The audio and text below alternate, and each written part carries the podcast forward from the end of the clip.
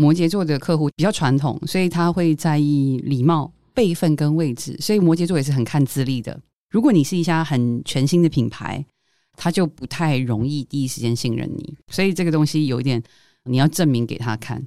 听宝仪这样讲，想想都变成是我们家是人家的客户，我又想到我们家另外一个摩羯座的主管。作为外面厂商的客户，他反映出来也是像你讲的，他常跟我说：“嗯，这家他要考虑一下，因为他过去没有什么让我们做评断，所以他宁愿选择另外一个厂商。”这样对他们非常的保守，而且他很在乎经验值。所以他会跟你说要再看看，要再观察。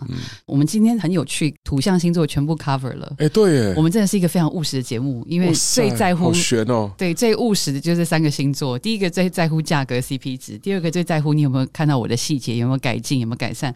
摩羯座就是这一切都符合之后，我还要再观察。我们的节目果然很炫。可是我觉得客户里面真的陌生开发的时候，最硬的就是土象啊。土象星座要求的东西是比较实的，嗯，你要看行业别。那因为你的行业是跟食品相关的，所以其实也是跟他们最有关。嗯，摩羯座的地雷是什么？我觉得这个可以说一下。摩羯座的地雷，第一个就是背信这件事情，因为大家可能会觉得说最在意背叛的是天蝎，但是摩羯座在商业上是绝对不可以的。他会觉得信任很重要。